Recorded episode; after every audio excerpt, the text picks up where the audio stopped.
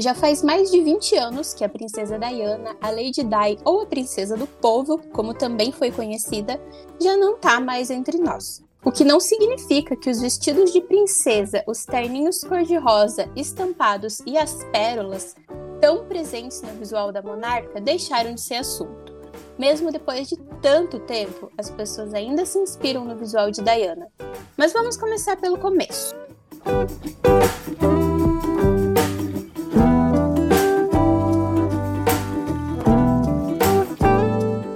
Eu sou a Letícia e esse é o Modifique, o nosso podcast de moda e política para mulheres. Nessa primeira temporada, a gente vai falar de mulheres que atuaram ou atuam na política e discutir a relação delas com a moda. Vamos passar pelos tempos de Maria Antonieta, Princesa Diana e até Manuela Dávila. Fato é que Diana ditou tendências, desde que começou a se envolver com o príncipe Charles, e a vida extremamente mediatizada da jovem reflete até hoje na moda. Lembra da tendência que rolou lá em 2018 das bike shorts, ou seja, bermuda de ciclista, que era composta com moletom oversize de tamanhos muito maiores que o nosso tamanho original? Pois bem, Diana já apostava nesse estilo esportivo lá nos anos 90. O nome dela também está em uma bolsa da Dior, uma das marcas de alta costura mais prestigiadas do mundo todo. É uma bolsa estruturada, feita de couro, em um bege bem brilhante. A cara da riqueza, preciso confessar. Mas se não fossem assim, não seria uma bolsa de princesa e feita simplesmente por Christian Dior, um dos estilistas mais renomados do mundo da moda. Agora eu vou te contar como foi que essa bolsa ganhou o nome de Lady Dior, ok? Bom, Bernadette Chirac, que era primeira dama da França, resolveu dar uma bolsa da Dior para a princesa Diana. Até aí, tudo ok. Um presente bem singelo da realeza, né? Acontece que ela amou a bolsa e encomendou simplesmente todas as bolsas que podia desse mesmo modelo da marca. Como ela era incansavelmente fotografada e as fotos circulavam o mundo todo, o acessório acabou ficando muito, muito, muito famoso. Aí, o Christian Dior decidiu renomear a bolsa com o nome dela. E assim nasceu a bolsa Lady Dior, que custa em média 30 mil reais. O vestido de noiva da princesa Diana também foi um acontecimento da época. Tem até uma série na Netflix que chama The Story of Diana, narrada principalmente pelo irmão dela, que ele cita como foi a época da produção do vestido. As pessoas queriam tanto saber sobre o dito cujo que até o lixo do ateliê dos designers era revirado e, pasmem, eles já esperavam por isso e colocavam tecidos e pistas falsas para enganar a imprensa. Surreal, né? Nesse trecho da série para Netflix, a estilista britânica responsável pela criação do vestido, a Elizabeth Emanuel, sim, com o mesmo nome da rainha sogra de Diana, falou um pouco sobre como foi a produção do vestido na época do casamento.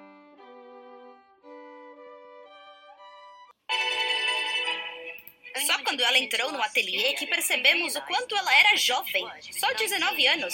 Ela ainda tinha aquela carinha gorda de criança. Já havia muita gente esperando, não só a imprensa. Esperavam horas, dias, para ver se ela viria fazer uma prova. Olha atrás dela. Tínhamos de esconder coisas da imprensa. Deixar pistas falsas porque vasculhavam nosso lixo todas as noites. Colocamos persianas em todas as janelas. Até quando encomendamos o tecido, pedimos marfim e branco. Para que não tivessem certeza absoluta da cor do vestido.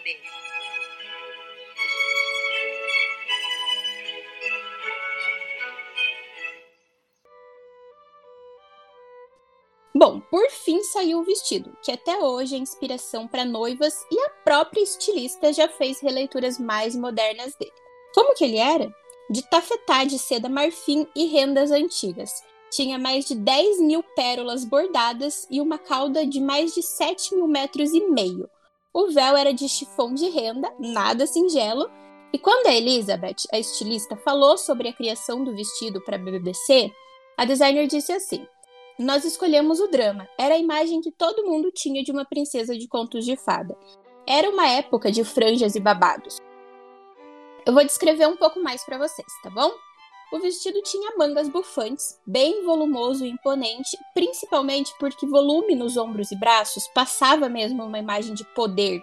E o caimento era totalmente bolo de aniversário, super armado, sabe? Por ser bem grande, tanto na cauda quanto no volume, era bem poderoso, apesar dessa imagem angelical e de princesa de conto de fadas que Diana tinha na época. Foi um vestido muito copiado e, para ser sincera, é até hoje. Na série The Crown, outra produção da Netflix que retrata a história da realeza britânica, um dos episódios mais aguardados de todas as temporadas foi o casamento da princesa Diana, interpretada pela Emma Corrin, e foi tão aguardado justamente porque as pessoas queriam ver o vestido. E apesar de não ter sido feito pelos estilistas que produziram o vestido original, a réplica da Netflix ficou bem parecida. A própria Netflix falou sobre isso em um post sobre a produção do vestido. Amy Roberts, que foi a figurinista que fez a peça, quis capturar o mesmo espírito e o mesmo estilo do desenho original feito por Elizabeth Emanuel. Mas não é para menos também. O casamento da Lady Di e do príncipe Charles foi pensado para ser um espetáculo televisivo, e o vestido majestoso caía muito bem na transmissão de TV. Foram quase 800 milhões de espectadores acompanhando o casamento no mundo inteiro. Na época, um pesquisador e autor famoso da comunicação, Humberto Eco, fez um artigo chamado Em nome do vídeo, eu vos declaro marido e mulher, fazendo relação com o casamento, que era um marco nas transmissões de TV no mundo todo. Partindo para outra época, quando as coisas já não andavam tão bem no casamento da Lady Di com o príncipe Charles, mais uma vez, ela quebrou protocolos e usou a moda como expressão. Na noite em que o marido dela admitiu ter um caso com Camila Parker Bowles, que inclusive é a esposa dele hoje, Diana apareceu numa festa com um vestido preto. Só que esse vestido preto, depois, ficou conhecido como o vestido da vingança, feito pela estilista Christina Stambolian, três anos antes dessa traição. Não, o vestido não foi feito especialmente para Lady Di usar naquela noite. De qualquer forma, por que vestido da vingança? Acontece que, antes de Lady Di, os vestidos pretos eram proibidos no protocolo real e só podiam ser usados em ocasião de luto. Pois ela apareceu nesse dia com nada mais, nada menos que um vestido preto, justo, com cauda e decote ombro a ombro. Poderosíssimo. Para completar o look, uma gargantilha de pérolas, as clássicas pérolas que eram a cara dela. E sim, você ouviu certo, uma gargantilha. Diana já usava o que viria a ser as nossas chokers desde os anos 90. Eu conversei com a Ana Clara Garmendia, jornalista de moda e que hoje mora na França, para entender um pouco mais do que foi a relação da Diana com a moda. E uma das coisas que ela citou para mim foi justamente o quanto ela usava o corpo como uma forma de rebeldia. Para Ana, isso é um tiro no pé. Ela diz que, como feminista raiz, nas palavras dela, ela não acredita que usar decotes e vestidos curtos seja uma forma de lutar contra o patriarcado, porque essa objetificação dá justamente para a galera machista o que eles querem: ver a mulher como uma coisa, um objeto de uso dos homens mesmo. Para ela, essa auto-objetificação não é o caminho. Uma arma muito mais poderosa, segundo a Ana, seria a luta intelectual, o empoderamento por meio do conhecimento como a Dilma fez quando governou o Brasil e como faz até hoje na resistência. Inclusive, nós vamos ter um episódio do Modifique exclusivo para falar sobre a vestimenta da primeira presidenta do nosso país. Mas continuando no assunto Princesa Diana, ela também foi responsável por popularizar a monarquia de certa forma. Lembra que lá no começo do episódio eu falei que a moda dos bike shorts e moletom oversize em 2018 são uma tendência que a princesa Diana antecipou lá nos anos 80 e 90? Pois é. As pessoas estavam bem acostumadas a ver a realeza com vestidos chiques, cheios de pérolas, babados e frufrus. Não fazia parte da realidade do povo ver uma princesa usando roupa de ginástica no dia a dia, sabe? E a princesa Diana fazia e muito isso. Era super comum ver ela em passeios, inclusive com os filhos, que são herdeiros do trono, vestindo roupas esportivas que qualquer pessoa que não fosse da realeza podia usar também. E isso contribuiu bastante para que ela fosse vista como uma princesa do povo. Pensa comigo, você se identificaria mais com alguém vestida de gala e vestidos sofisticados enquanto passeia com os filhos? Ou com uma mulher vestida de shorts e camiseta que parecem recém-saídos da academia. Convenhamos que o segundo look combina muito mais com um passeio casual. E é o que pessoas normais usariam numa ocasião dessas. Então, a gente tende a se identificar.